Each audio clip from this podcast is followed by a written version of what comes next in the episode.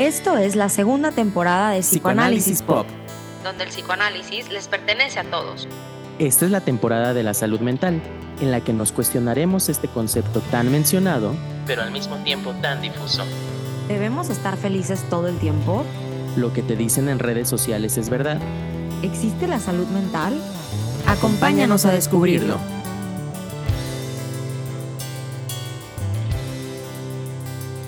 ¿Cómo están amigos, amigas, amigues? Muy buenos días, tardes, noches, madrugadas, cuando sea que estén escuchando esto. Eh, espero que estén muy bien. Bienvenidos a un nuevo capítulo de Psicoanálisis Pop. Tenemos a nuestra queridísima Fernanda Treviño desde Los Cabos. ¿Cómo estás, Vera? Hola, muy bien, muy bien, muy emocionada por este episodio que tenemos sorpresa, que bueno, ya saben, pero estamos muy emocionados no se hagan, aparece en el título del video. Y fíjate, te voy a platicar una cosa, Fer. Este capítulo yo lo pensé desde hace año y medio al menos, desde antes de que empezáramos con el podcast. Yo dije, cuando tenga un podcast o algo, voy a tener este episodio.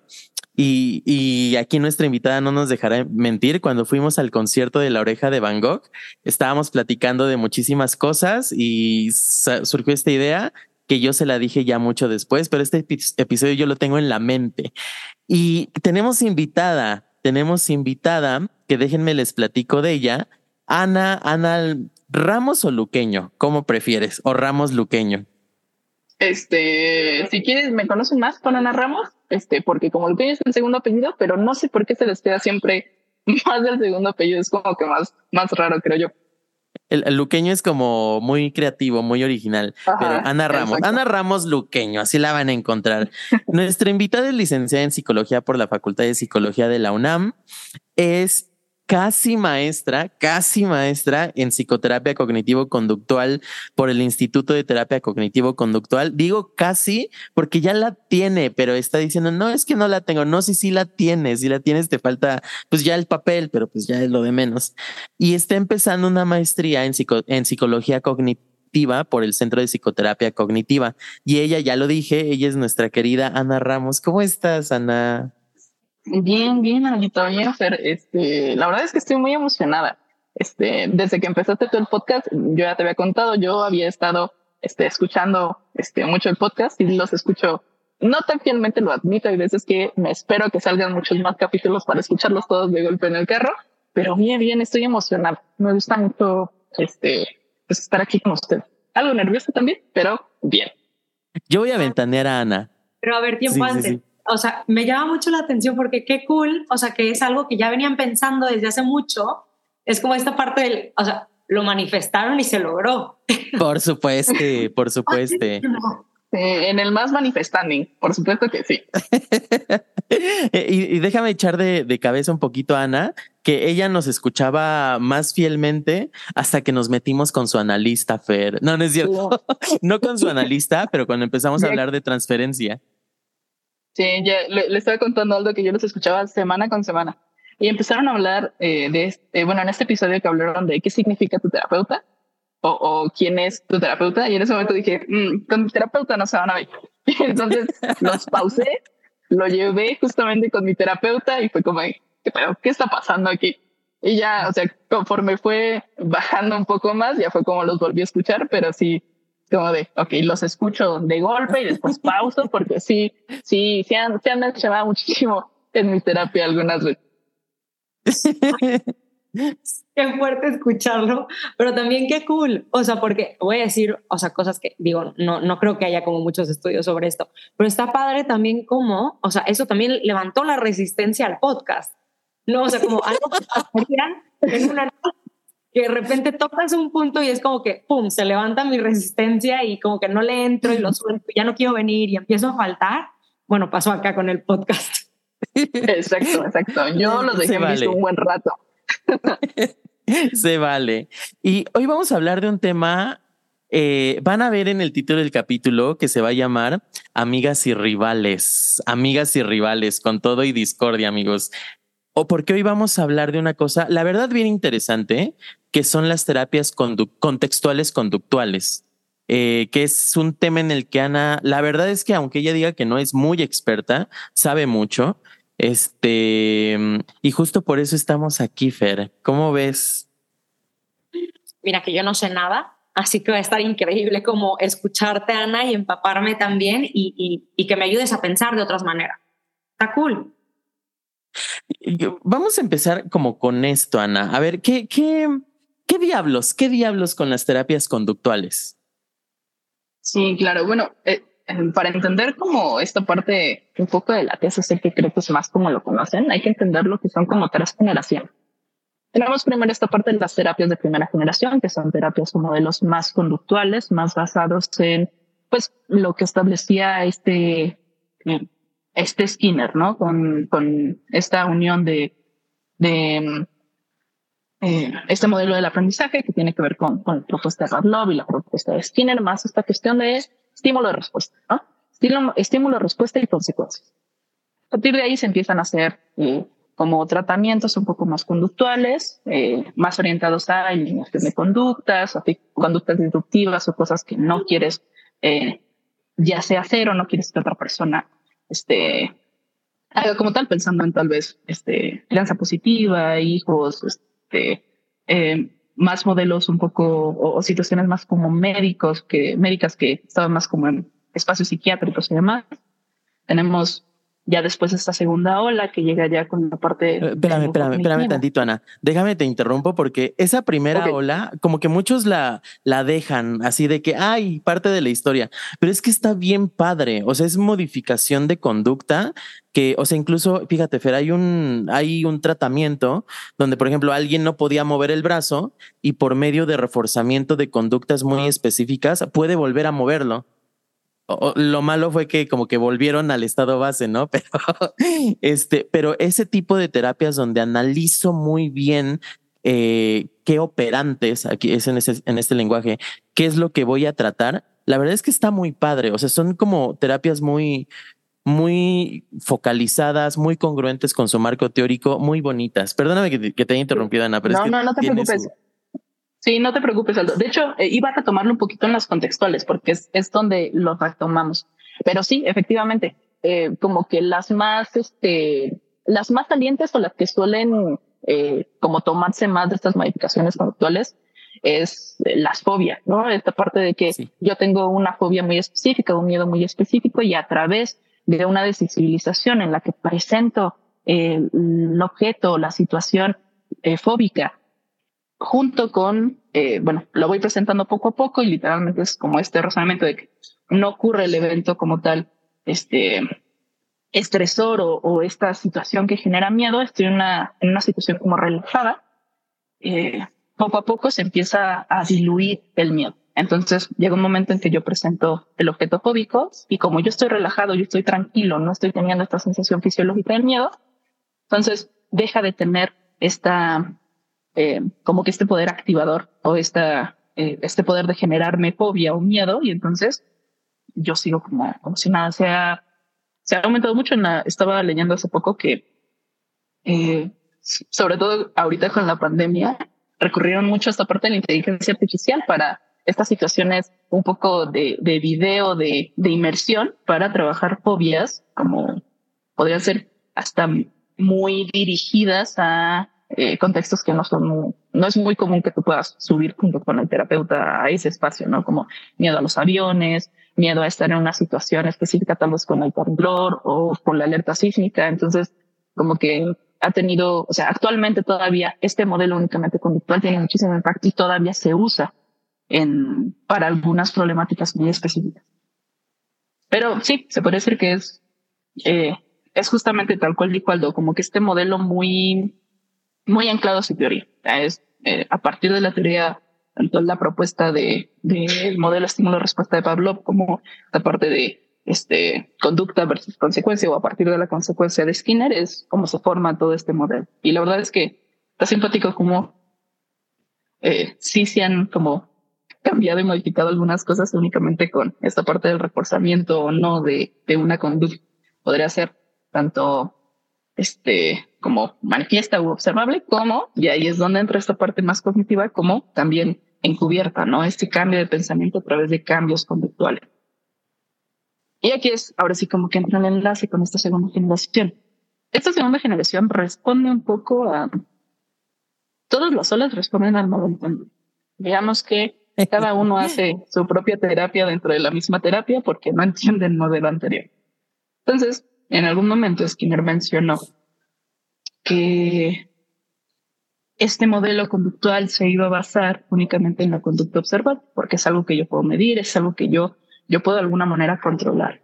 Y habló del pensamiento, la mente como la, eh, algo en lo que no se iba a meter el modelo por el momento, pero sí dijo, no nos vamos a meter y mencionó esta famosa caja negra. A partir de eso ya es como llegan estos otros teóricos y dicen, ah, este Skinner está dejando algo que es muy importante si nos mete, que es esta parte de lo que eh, cognitivo, los pensamientos, las emociones, esta, esta parte que está un poco más en la mente que no puedo ver eh, una, como que una conducta como tal. Yo no puedo abrir la cabeza de alguien y ver, ah, ahí está pensando, ¿no? Este, entonces se empezaron a enfocar más en esta parte cognitiva. Aquí entran como dos grandes teóricos. Uno es este, este Albert Ellis con su terapia racional emotivo-conductual y está este Aaron Beck con su terapia cognitiva. ¿Por qué pongo los nombres? Es muy importante. Uno que, oh, y, esto es importante para después porque ambos eh, vienen de, esta, de este corte psicodinámico, son, son psicoanalistas. Entonces, por X o Y llegan a, esta, a este entendimiento de que, bueno, eh, para algunos pacientes identifican que no les está funcionando tanto el psicoanálisis, entonces empiezan a ser un poco más directivos. Este que específicamente con pacientes depresivos y este Ellis eh, con pacientes, él veía más eh, en general, pero se basó más en estas, estas personas inseguras, este, que tenían problemas justamente de socialización. Entonces empiezan a ser un poquito más directivos, empiezan a, a dirigir más este, esta parte de, la, terapia hacia cosas muy específicas, se dieron cuenta de que lograban resultados en menor tiempo y este, y ahora sí que el paciente llevaba esta parte del alivio. Entra mucho el boom, porque aparte, mientras están estas terapias cognitivas, eh, ocurre también esta parte de la, la Segunda Guerra Mundial. Termina la Segunda Guerra Mundial y empezamos a tener muchos pacientes con estrés postraumático. Estados Unidos y el mundo en general se llena de este tipo de pacientes y entonces entra esta otra parte de la terapia cognitiva que va hacia resolver. A ver, tengo 10 pacientes que están esperando y tengo otros 10 pacientes mañana y tengo otros 10 pacientes mañana y solo soy yo, entonces tiene que salir. Y entonces entra esta parte de, ok, si tú me estás diciendo que dirigiendo un poco más o siendo más este, orientando más el pensamiento hacia una cosa en específico, salen más rápido, órale, toda la inversión hace este tipo de terapia. Entonces empieza lo que son los protocolos, los manuales, de hacerlo más dirigido a qué es correcto y qué es incorrecto, qué te funciona, qué no te funciona, para ir sacando literalmente a los pacientes que en ese momento eran como muchos. Por eso es que vemos que como en esta época llega la época del oro de la terapia cognitiva, pero sí tiene este, como que este perfil o este giro más orientado hacia qué es correcto o incorrecto, qué es médicamente adecuado, qué no es médicamente adecuado. Y pues a salir, yo me acuerdo que hay una, una profesora que tuvo una maestría que me decía, la definición o la manera en la que podemos caricaturizar, si quieres, la terapia cognitiva o esta terapia segunda generación es, eh, dale con todo, vamos a vamos a trabajar. Todo muy rápido, todo muy rápido. No hay tiempo para que el paciente se detenga a pensar es, no, es esto y la siguiente tarea es esto y ponte a hacer esto. O sea, todo el tiempo son actividades, todo el tiempo pongo este, al paciente a que se enfrente a esta situación eh, que tiene y que resuelva. Porque al final responde a esta situación. Había mucha demanda necesito que salga popularmente. Que creo que de esto que estás diciendo, Ana, o sea, algo que sí es bien importante rescatar es como en este caso las diferentes prácticas terapéuticas responden a una demanda histórica y social. Eh, y, que me llama mucho la atención que estás hablando de Estados Unidos, que si bien Segunda Guerra Mundial fue Estados Unidos y sobre todo Europa, Estados Unidos siempre se ha caracterizado por esta parte de resuelve, sobrevive, eh, sé práctico y que pues, como que por ahí se entiende, ¿no? A diferencia de Europa, que tienen otro modelo cultural y que chance y aquí nos podemos dar eh, más el lujo de, pues mira, quédate, piensa, échate a un diván. sí, exacto. Y también me llama muchísimo la atención esta parte, porque como dices, o sea, como dicen los dos, ¿no? Es como, como hay algo sociocultural, político, económico que está pasando, ¿no? Que, que, es una realidad, o sea, sí está allá afuera y sí está pasando. Y también creo que, que en este sentido es como, claro, de repente viene todo esto del estrés postraumático que, que, que sí para la vida de las personas, ¿no? Y que, que se me hace como también como, como esta parte como muy bonita de decir, eh, como dices, estos venían del psicoanálisis, llegan a una cultura en donde todo es muy rápido, ¿no? O sea, pensamos en Estados Unidos y es donde todo fast food, o sea, es como todo como rápido, rápido, o sea, tenemos que solucionar las cosas y actuar de manera como muy rápida. Pero que también es que, genuinamente es que el psicoanálisis es que hay personas que les sirve y hay personas que no se enganchan ahí, ¿no? O sea, que, que, que aunque yo amo el psicoanálisis y me pasa mucho, ¿no? Que tengo amigas y que yo quiero que tomen terapia con psicoanalistas y es como que lo prueban y me dicen no y casi siempre cuando me dicen no, o sea, que la probaron, es como, es que no me dicen qué hacer o es que no siento que me dirigen o es que se termina la sesión y me dejan como muy abierta, o sea, no tienen esta parte, ¿no? Que a lo mejor sí, sí ahí se estaban empezando a dar cuenta de que, bueno, hay personas que necesitan más dirección, hay personas que necesitan y que el psicoanálisis no entra ahí. Y aunque podríamos echarnos un round de por qué para nosotros no se hace eso, no haríamos eso, es que bueno, es que todas las personas somos distintas, ¿no? Y hay personas que pueden entrarle a decir, me puedo dar el chance de acostarme en un diván y pensar en mil cosas, y es que hay otras que no, y que también es válido, y que está padre como justo, Ana, como estás diciendo, en este momento de la historia es cuando empieza todo este, este movimiento de decir, bueno, esto no es para todos.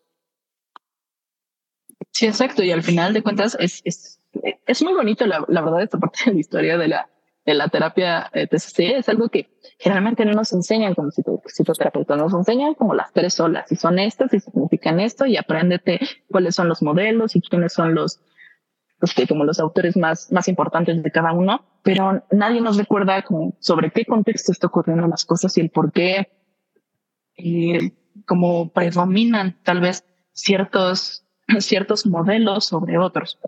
Y, por eso justamente quería dejar en claro el, momento histórico, ¿no? A ver, está respondiendo a una situación de protocolo. Yo no puedo atender otros 10 pacientes encima de los otros 10 pacientes, entonces, ¿cómo es más fácil enseñarle al autoterapeuta? Es, a ver, yo hago esto, tú haz exactamente lo mismo en todas las sesiones. Si el paciente te llega con otra cosa, le dices, sí, está bien padre, pero recuerda que nosotros tenemos un modelo y un sistema y hay cosas que nosotros tenemos que hacer. Eso la caricaturización a maestra de que tú sigues de tú trabajas, tú trabajas, me parece muy, muy ad hoc.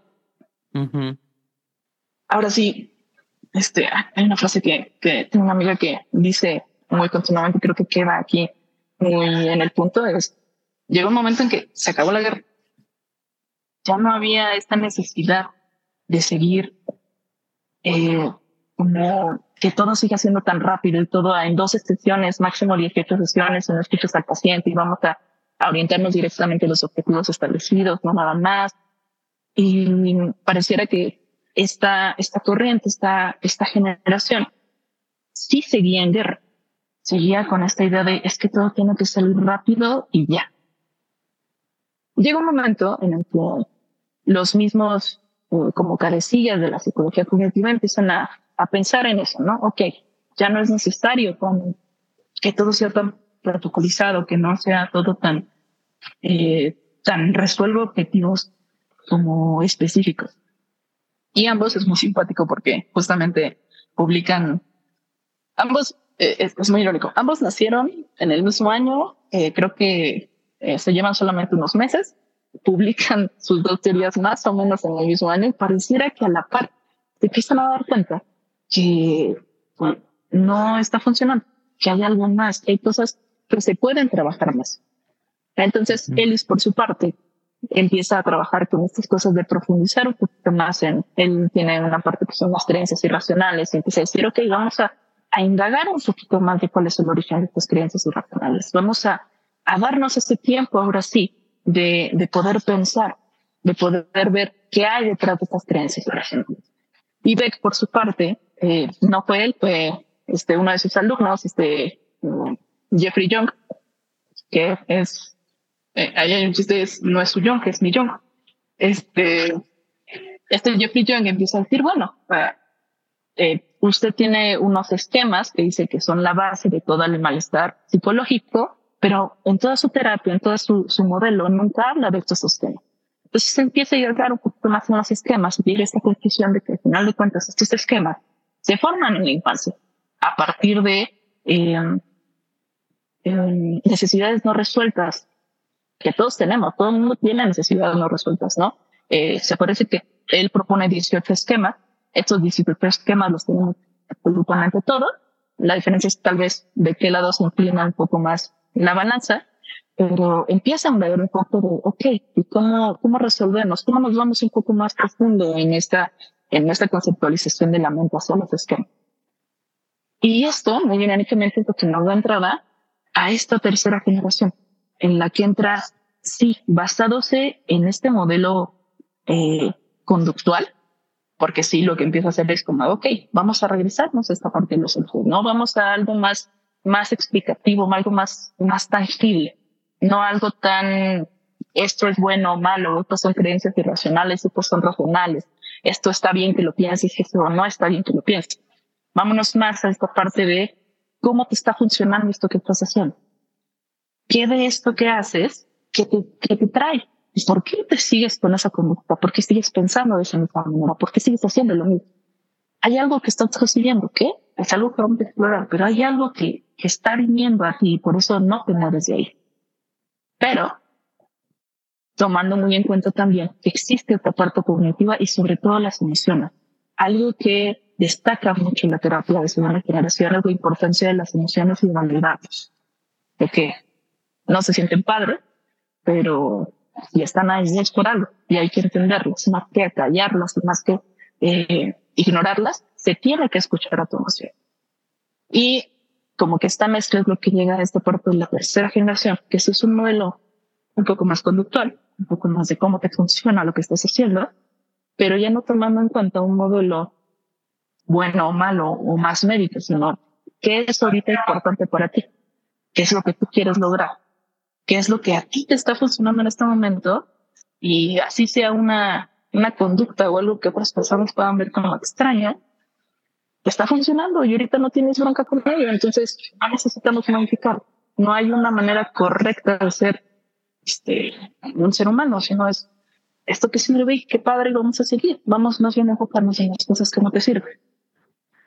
Y, y esta parte de entender como las tres olas, como justamente un continuo, ayuda mucho a que nos acordemos que es, sí, esta parte más conceptual acerca de la función que tiene lo que estoy haciendo, pero también sin olvidar que hay un proceso cognitivo y hay un proceso es que eres como hasta esquemático o hay una razón del por qué estoy pensando la manera en la que estoy pensando, que tiene que ver con mis experiencias previas, con mi crianza, con la manera en la que he resuelto yo la vida, que se vuelve tan constante o que se volvió ya tan fija que ni siquiera pienso y parece que respondo yo de esa misma manera. Entonces, como que es, es bonito entenderlo de, pues es que todo pareciera que de manera muy natural llegamos a este mismo punto, ¿no? Y que sí podemos ser un poco más directivos, pero al final de cuentas eso tiene que tener una función en cuanto a que sí sea importante para el paciente y también que le ayude a reconciliarse con, con todas esas cosas que están detrás y que tengamos este, este espacio que justamente mencionas, ¿no? que ya no es, ya acabó la guerra, ya no necesito resolver, ya no necesito ir rápido y veloz y resolver todos mis problemas y quedarme, si quieres, hasta en el síntoma superficial. Y ya tengo punto de pensar, de ver mis emociones y sí decidir si esto me funciona o no me funciona. Fíjate que justo ahorita ya que estás eh, hablando de la tercera ola, donde sí es un modelo conductual que también incorpora cogniciones y que también incorpora emociones y que no hay una cosa correcta o incorrecta, que es el modo en que has podido llegar a ser persona. Yo aquí ya, ya lo voy a decir, como que me suena, ¿no? Ah. ¿Sabes?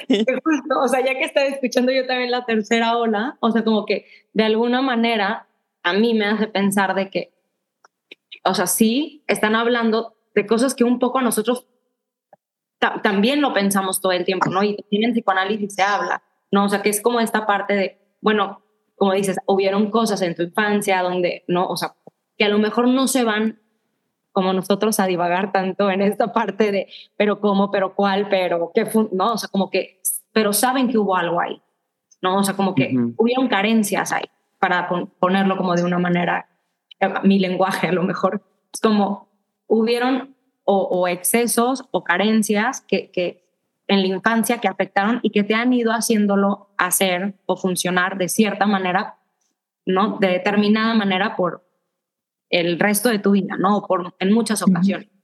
Qué bueno que para nosotros sería esta manera inconsciente de hacerlo. Que no sabemos qué es, no sabemos por qué pasa, pero que lo seguimos haciendo. Como esta repetición a la compulsión. Qué chistoso, ¿no? O sea, que como que ustedes también lo pueden hablar de distinta manera y con otro, y con otro diálogo, a lo mejor con otro lenguaje. Eh, y que, o sea, bueno, ya me dirás ahorita qué opinas, Ana, pero mm, justo como dice Fer, ¿no? Y que quiero recordar el, el título del capítulo, Amigas y Rivales. O sea, como que aparentemente en la divulgación, sobre todo con esta onda de la psicología basada en evidencia y todo esto, como que nos quieren pintar como que somos diferentes, como que, ay, es que no, ¿cómo vas a hablar de psicoanálisis? Pero pues que no estamos tan lejanos unos de los otros. Quizá metodológicamente sí, pero en cuanto a lo que trabajamos, quizá no tanto. O no sé tú qué opines. Sí, justamente. A, mí me gusta cómo me lo explicaban a mí. Eh, tengo una maestra que está muy metida en esto de eh, la terapia integral, que siempre menciona, a ver, estamos juntas, pero no revueltas, ¿no? Este no es un plan ecléctico de que de repente yo empiezo a usar eh, técnicas de de otros, otros enfoques y apropiárnoslos, ¿no? Es como yo sé y conozco a partir de mi modelo y es explicativo esto que estoy haciendo, pero también sé que va a haber veces en que no va a ser la solución o ni siquiera va, va a ayudar realmente al paciente, ¿no? Entonces, esta explicación, como entenderlo con, con modelos de, es una manera que nosotros tenemos de ver el dolo del paciente a partir de principios explicativos, a partir de una teoría, a partir de, sí, eh, como experimentos o replicación, pero al final de cuentas es un modelo. No es como que sea la ley que tiene que explicar absolutamente todos los dolos, porque eh, en primer lugar la ley tendría que decir que todas las veces es igual. Y nosotros hemos encontrado que luego hay un choque con eso, con la parte más de investigación, personas que, que salen de la investigación y de repente entran a la práctica clínica y que se dan cuenta de que eso que teóricamente son en el laboratorio, ya cuando estás frente a un paciente es como, a ver, yo te puedo generar el protocolo, pero si me yo no por otra cosa, eh, yo no voy a regresar en el protocolo para no resolver esto que está pasando aquí, porque sería ir en contra justamente de esta misma validación que estoy diciendo que es un espacio seguro y de repente te digo, sí, pero yo ya había hecho mi plan de tratamiento y y me estás arreglando mi plan de tratamiento, es como de, bueno, entonces, ¿de quién es el espacio seguro? Claro. Entonces, esta parte de, el dolo es el mismo y puede ser que lleguemos de alguna manera a una conclusión parecida. El modelo y la explicación es distinta, pero al final de cuentas es, es el mismo dolo el que estoy viendo. Entonces, puede ser que hasta de alguna manera converjamos en algunas cosas que hay que entenderlo, ¿no? Es, es un modelo distinto. Y, pero no por eso tendría que estar el otro modelo mal. Al final de es otra perspectiva de, de lo que está sucediendo frente a mí, ¿no? Y sabes qué chistoso, y, y creo que como, como me encanta el título de Amigas y Rivales, porque siento que es como, es, a ver, generalmente no tengo conversaciones, ¿no? Con otras corrientes, y por eso me encanta que podamos tener como justo esta conversación, porque lo que más, más bien lo que me pasa realmente es que hablo con los pacientes que tienen que van a otras corrientes, ¿no? Que pueden ser amigos, familiares, o sea, como... Y se me hace chistoso porque ahora que te escucho, Ana, y que es más como súper interesante, cuando dices, o sea, sí, tenemos otra metodología, nuestra metodología es totalmente distinta. Ahí sí no creo que como que pueden haber puntos en donde decimos como, bueno, por aquí más o menos, pero es que sí es distinto. Y, y me encanta lo que dice como tu maestra de que no, no hay que hacer chile, mole pozole aquí, ¿no? O sea, tú tienes lo tuyo y bueno, eso a ti te funciona, y esta parte de decir es que no todos los pacientes tienen que encajar en nuestra teoría. No, o sea, es que hay veces que no, que sí, yo teóricamente tengo algo, pero, y eso lo hablamos mucho también Aldo y yo en el podcast, ¿no? O sea, de que yo puedo tener aquí una hipótesis, una teoría sobre mi paciente, por dónde va, lo que le está pasando y que de repente me sale por la tangente y era otra cosa totalmente distinta, ¿no? Y, por eso decimos que el psicoanálisis es como estar en esta incertidumbre constante, porque no sabemos por dónde va a ir.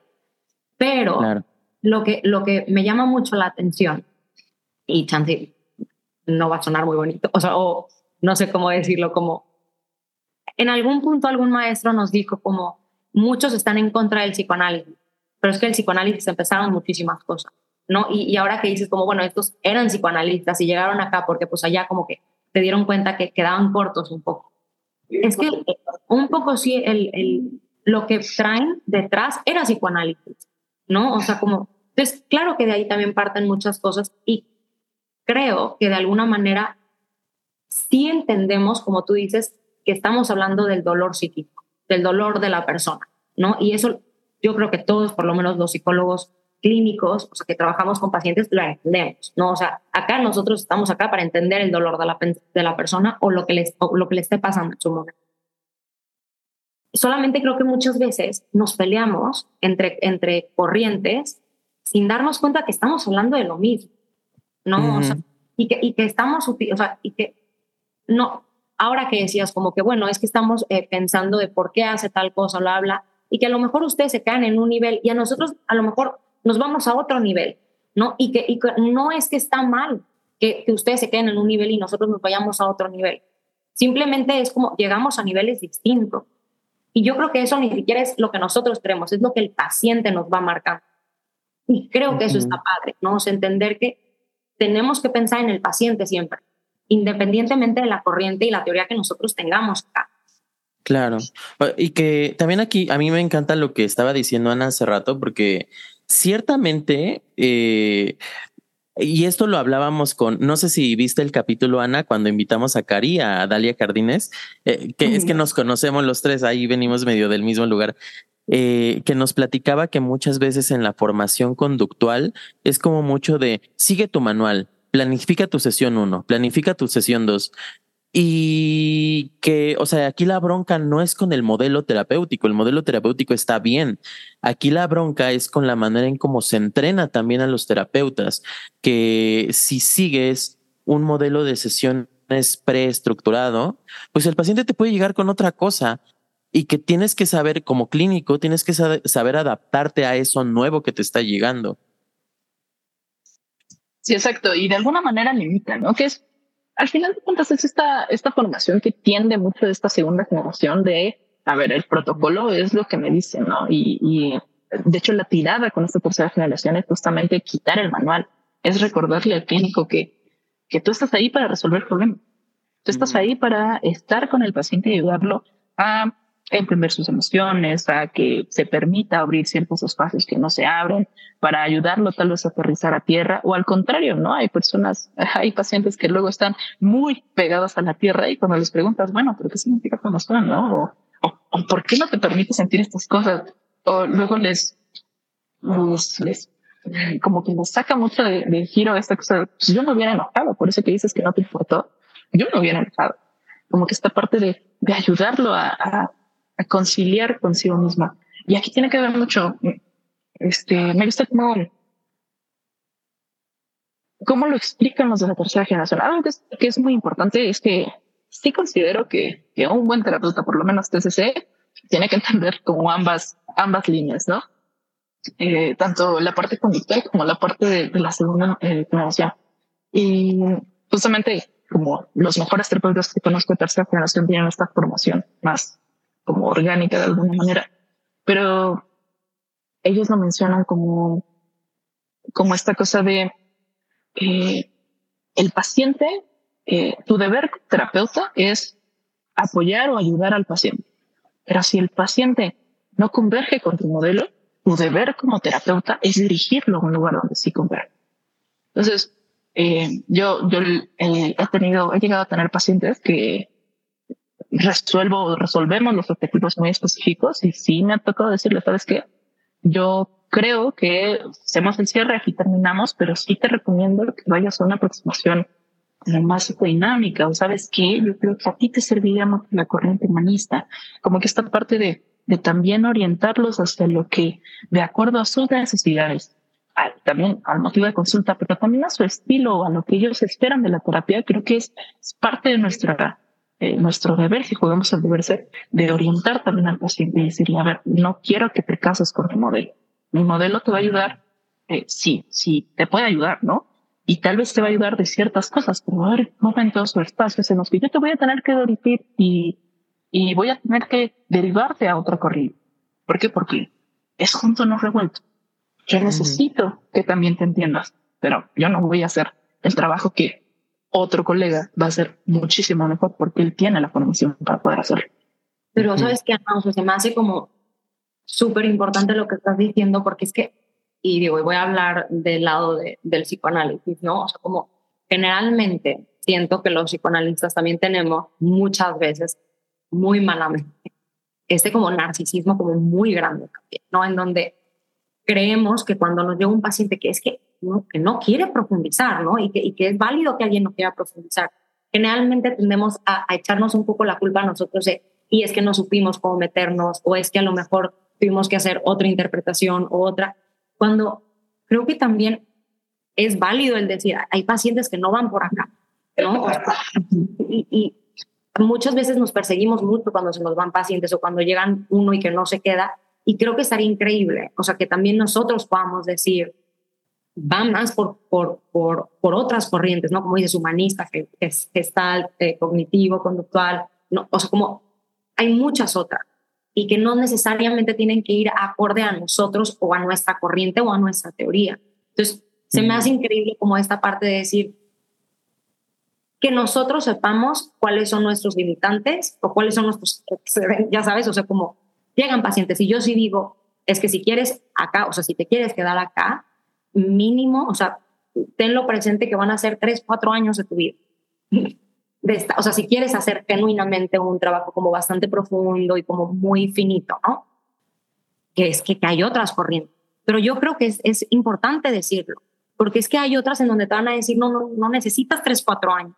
Y también es válido. Mm, y que también creo que hace contacto con lo que tú has dicho en otras ocasiones, Fer, que eh, muchas veces, eh, pues quizás que se queden en una perspectiva más psicodinámica está bien, porque sí podemos tratar varias cosas, pero también si estoy viendo que un paciente está en una emergencia y que por eso rescato mucho lo que decía Ana de esta parte histórica eh, histórica de la después de la Segunda Guerra Mundial, pero aquí lo retomo más en esta parte histórica de la vida del paciente, donde de verdad está en una emergencia y si no lo atendemos de otra manera se puede morir o se puede suicidar o puede, yo qué sé, conviene más enviarlo a otro enfoque, en otro modelo y que creo que, bueno, tú, sobre todo tú lo has explicado mucho, Fera. Sí, o sea, justo porque yo he tenido pacientes que, que se han, eh, han tenido como intentos suicidas o problemas de la conducta alimentaria o no, o sea, como que, que sí están como al borde de la, de la vida y la muerte, con, o sea, como con un riesgo muy claro. Entonces, los mando a clínicas y en las clínicas uh generalmente trabajan con cognitivo-conductual, ¿no? Y a mí se me hizo como súper padre una de las experiencias que tuve porque hablando, pues me toca hablar muchas veces con los psiquiatras o con los psicólogos de la clínica porque muchas veces hacemos como, eh, no se ven al psicólogo de la clínica y al día siguiente me ven a mí, ¿no? Y como que vamos como intercalando para que tampoco sientan como un abandono cuando yo no estoy, ¿no? Entonces, es como es, es muy padre cuando puedes hablar también con otros. Y que, y, que, y que me pasó, ¿no? O sea, con esta de la clínica, de la última clínica, eh, fue como, era de cognitivo conductual y de repente me dice como, bueno, ¿tú cómo ves a la paciente? O sea, ¿cómo, ¿qué es lo que tú me podrías decir sobre la paciente? Y de repente que yo me empiezo como a soltar hablando y, al final estaba haciendo una psicodinamia, ¿no? O sea, estaba explicando eh, cómo yo sentía a la paciente eh, y cómo por todo lo que ha atravesado y todo como los traumas que ha tenido a través del de, de esto, de esta parte del psicoanálisis. Y como que ella como que se me quedó viendo y me dijo como qué impresión porque hay veces que me quedo corta. Y con todo esto que tú me estás diciendo, se puede como hacer como englobar como más como un todo, ¿no? O sea, como un ser humano como mucho más completo de todo esto que ha vivido. Entonces, se me hizo padrísimo porque es que no tenemos que estar peleados. O sea, y, no, y, más bien como si podemos compartirnos y podemos hablar sobre un paciente, aunque estemos hablando de diferente lenguaje y de, diferentes perspectivas, podemos verlo más completo. Y eso se me hace muy padre porque al final estamos ahí para ayudar, ¿no? O sea, para, para, para que el paciente pueda como responsabilizarse y salir de sus cosas también. Y que tú, Ana, tú, tú. No, sí, eh, Es que eh, justamente agarrando, eh, creo que también es esta parte de, de, lo que nos enseñan en la academia, ¿no? Que siempre es como ponernos de un bando. A ver, yo soy del bando PCC y tengo que defenderlo así como en trinchera, ¿no? Y están las otras corrientes y entonces yo hablar de que derive a un paciente a otra corriente o que viene de otra, o sea, como yo tengo muchos pacientes que dicen, yo intenté con, con psicoanálisis, no me funcionó y me tocó dos que me dijeron, los di de alta y me dijeron, sabes que ya me atreví otra vez a, a, entrar a una terapia psicodinámica, ¿no?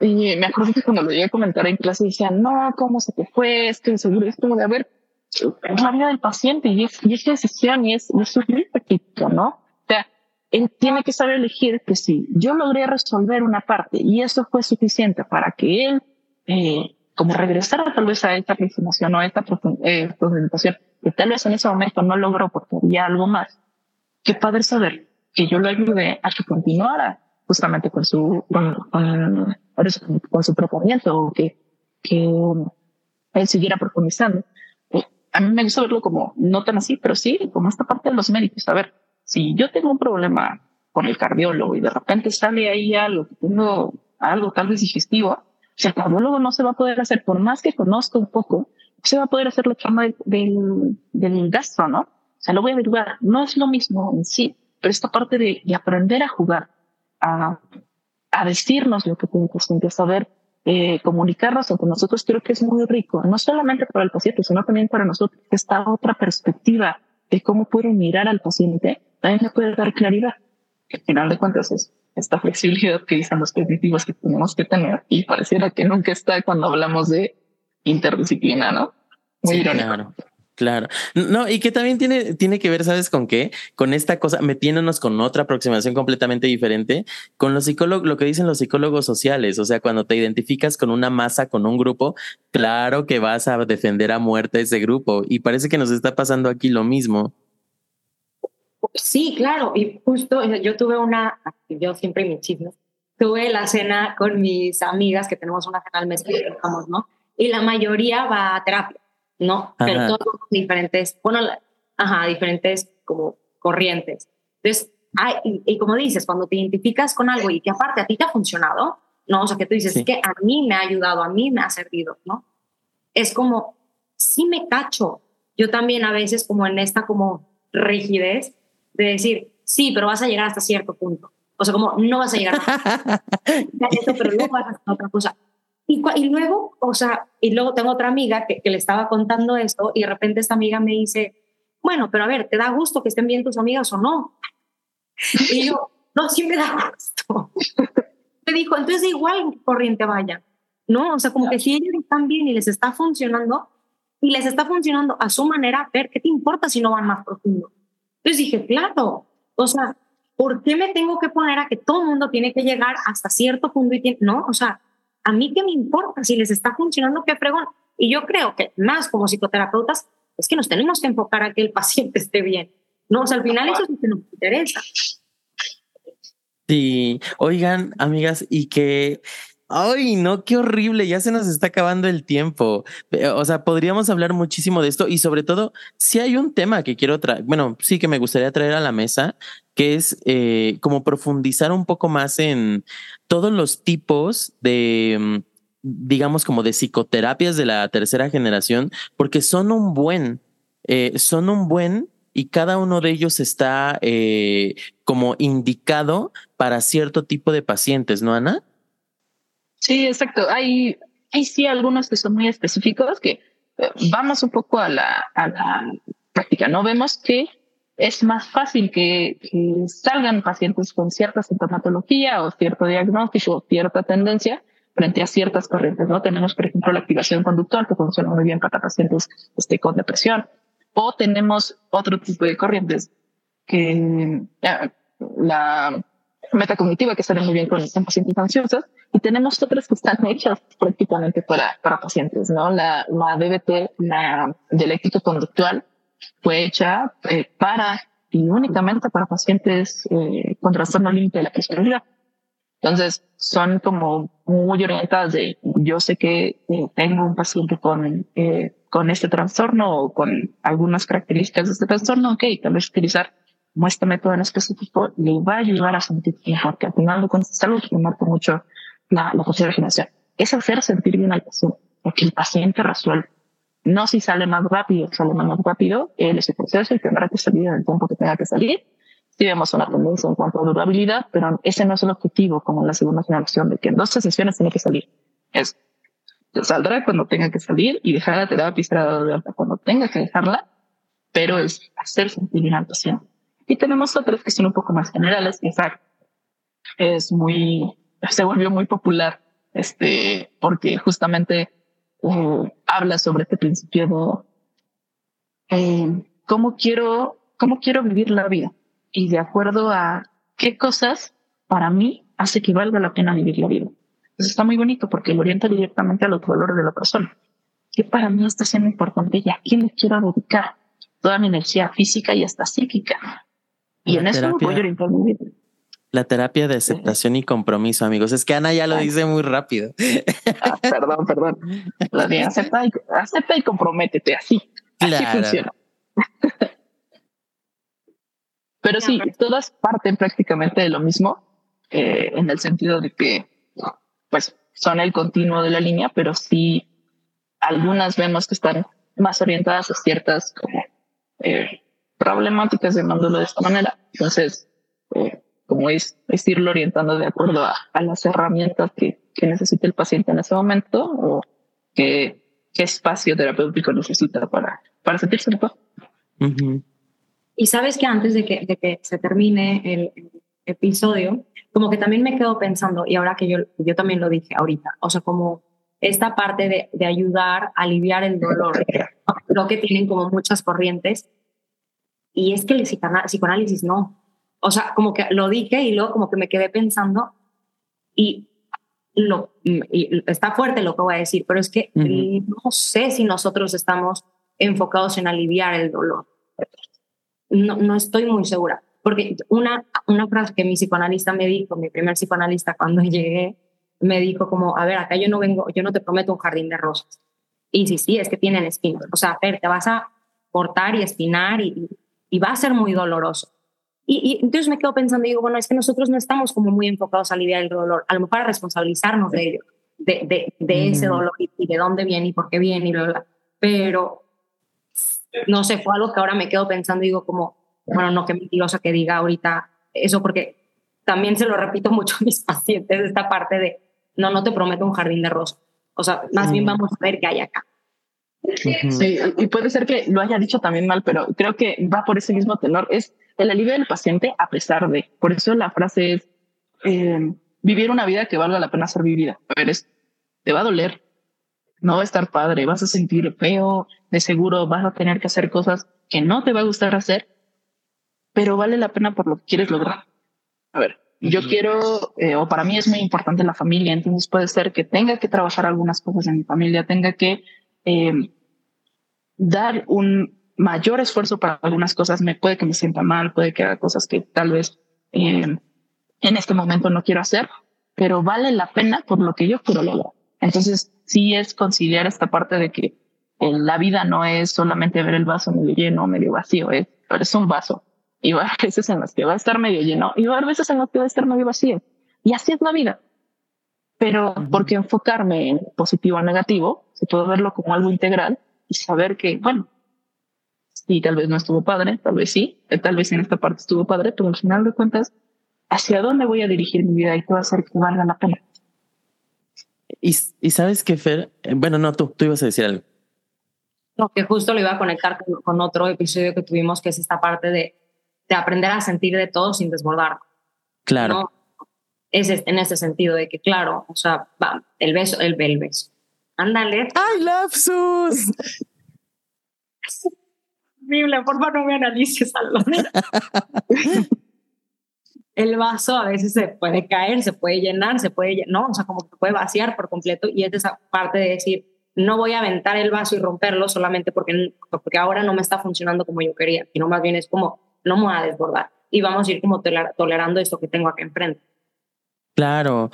Y retomando lo que estabas diciendo ahorita, Fer, que tú decías, pues es que yo no sé si en psicoanálisis buscamos aliviar el dolor y esta frase de no te prometo un jardín de rosas, que es verdad, o sea, creo que nuestro enfoque no es para prometer al paciente que no va a sentir dolor, pero creo que eso es algo que tiene muy lindo también la terapia de aceptación y compromiso, que ya Ana me corregirá, que es como aceptar, la parte de aceptación es esta parte de ¿por qué huyes de tus emociones? ¿Por qué quieres como desaparecerlas, disminuirlas? No, acepta que ahí están, acepta que ahí están y, y puedes aprender a vivir con ellas y está bien.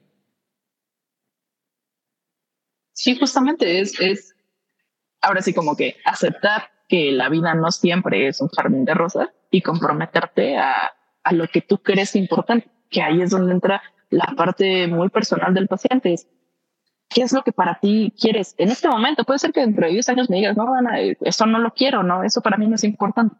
Pero en este momento, ¿qué es lo que quieres? Y acepta que va a ser difícil, no siempre te la vas a pasar padre. Puede ser que hasta un 80% de las veces no te la pases padre, pero por ese 20% vale la pena, porque es lo que tú quieres. Y en el momento en que tú digas, no, ya no quiero esto, lo orientamos a otra parte, pero en todos lados no haber sentimientos y hay que poner a aceptar con esta, con esta mirada de aceptación, no resignación. No es me dejo morir en el dolor. Es acepto que ahí está y también acepto en el momento en el que yo me pueda salir del dolor, lo voy a hacer. Hay veces en las que vivirlo va a hacer que, que hasta le dé más sabor a la vida, ¿no? Y que para nosotros justo sería como tolerar la frustración, ¿no? O sea, como aprende a tolerar, a tolerar la castración, ¿no? O sea, como que no, no puedes tener todo, o sea, que van a haber momentos donde esto pase y bueno, tendremos que atravesar. Creo que la conclusión de este capítulo, amigas, es somos lo mismo, bendiciones. bueno, no, no, como ya lo dijimos en el, como ya lo dijimos en el episodio, no, porque hay diferencias metodológicas claras, pero tiene mucho que ver también. Pero ahora sí, ya yéndonos al cierre, ¿cómo, cómo vieron el episodio? Ah, pues yo creo que estuvo padre. A mí es algo de lo que me gusta hablar mucho. Yo sí soy muy pro de esta parte de, de la psicología integral y dejar de, pelearnos entre nosotros por cosas que no. Eh, y, y, siempre me gusta mucho esta parte de las perspectivas de otras corrientes. Me parece que es muy enriquecedor no solamente para la práctica clínica, sino como hasta para ver de qué pico sea, ¿no? Eh, como que tenemos que usar mucho de nuestras nuestras corrientes y nuestras miradas como que dejamos de ver las partes que evidentemente no, como que no funcionan tan bien o tal vez no son, eh, son las limitantes, no las fronteras. Entonces, a mí me gusta mucho este, esta, como que este tema y me gusta también mucho, eh, como siempre, sus perspectivas. Es que, aunque Aldo me echó de cabeza y que les pause un buen rato, la verdad es que me gusta muchísimo cómo, cómo le dan el giro y cómo lo explican y, justamente la perspectiva que tienen desde su experiencia clínica y también desde una experiencia de vida, ¿no? Somos, somos terapeutas, aunque no queramos en otros espacios, y hay veces que no podemos evitar ver cosas nuestras, que es como de, más al rato, más al rato. Justo, pero a ver, eso me encantó que dijiste, o sea, como que también que aprendamos a ver nuestras limitaciones, tanto personales como teóricas, ¿no? O sea, y que, también está padre, porque verlo, o sea, como ahora lo pienso y digo, bueno, es que también antes, por ejemplo, en el psicoanálisis, es que Freud decía, bueno, nosotros no podemos trabajar con esquizofrénicos, con narcisistas, con, ¿no? Y, y también como conocer nuestras limitantes nos hace seguir generando teoría, ¿no? Y pensando que, bueno, ahora sí se puede y ahora lo podemos abordar de esta manera. Y, y, y también esto pasa en otras corrientes. Y yo creo que siempre y cuando podamos seguir pensando, y, y aparte es pensando a favor de los pacientes, a favor, ¿no? O sea, como está padrísimo y nos enriquece, muchísimo. Pues ahí lo tienen amigos. Cuéntenos si tienen alguna duda, si les gustó, si no les gustó, si no les gustó, pues ni modo. Eh, díganos si tienen alguna duda, escríbanos, ya saben. Ana, ¿tienes alguna redes sociales en las que te puedan seguir? ¿Algún proyecto que estés haciendo? Tengo uno, pero todo está muy bebé aún. Entonces, este, tengo Instagram. Eh, no tiene nada, tiene como dos publicaciones. Prometo, espero ya, este, antes de, de final de año que este, ya empieza a correr. Pero si quieren seguirme ahí, ya ahí les estoy contando qué estamos haciendo, qué estoy haciendo. Es eh, sic.anarramos todo junto. Este es Instagram y ahí me encuentran. Este, por cualquier cosa que tengan, duda, este, aclaración, nos echamos un tiro, ustedes vean. Ay, ya lo tienen amigos, ahí pueden seguir a Ana en Instagram. Acuérdense de que acá nos pueden, en primer lugar, Spotify. Spotify, acuérdense de seguirnos, de compartirlo, de darnos cinco estrellas, no menos, ya saben, y de, de darle, de picarle a la campanita para que les avise que llegan nuevos episodios. Si nos siguen en... ¿Mande? Antes de que sigas, por estar haciendo yo ese chiste de decir sí, porque narcisistas, de repente una amiga llegó y me dijo, ¿sabes qué? O sea, como todo lo que quiere decir que ser narcisista. Y me sacó la lista del DSM-5 y yo me quería morir. Dije, no me refería a eso. Ay. Escucha ya, todo lo más para que entiendas cuando estoy hablando de narcisismo, porque ya luego dije, bueno, van a pensar que soy narcisista por ahí. Pero bueno, Ay, no, no, no, no. Ya, lo explicamos, amigos. El, tras, el, el narcisismo del DSM es diferente al, a la caracterología narcisista, por así decirlo. Este, y yo aquí regañando, no regañen a Fer. Este, pero bueno, ya saben que si nos ven, si nos escuchan en alguna otra plataforma de podcast, Google Podcast, eh, Apple Podcast, síganos todo lo que tengan que hacer, YouTube lo mismo. Y en Instagram nos encuentran como arroba psicoanálisis.pop. Y ahí nos, ahí nos buscan también para si nos quieren seguir individual, ahí nos buscan. Nos vemos la siguiente, amigos. Muchas gracias, Ana, por haber estado acá. muchas gracias a ustedes. Te podamos volver a tener porque creo que podemos seguir hablando muchísimo sobre esto. Quedan dudas, a mí me quedan muchos temas, a mí me quedan muchos temas, pero pues ya será, ya será a ver si Ana acepta. no, no, yo muy encantada si me vuelven a invitar. Yo aquí, la más divertida. Veño, veño, veño. Pues nos vemos la siguiente, amigos. Bye, bye.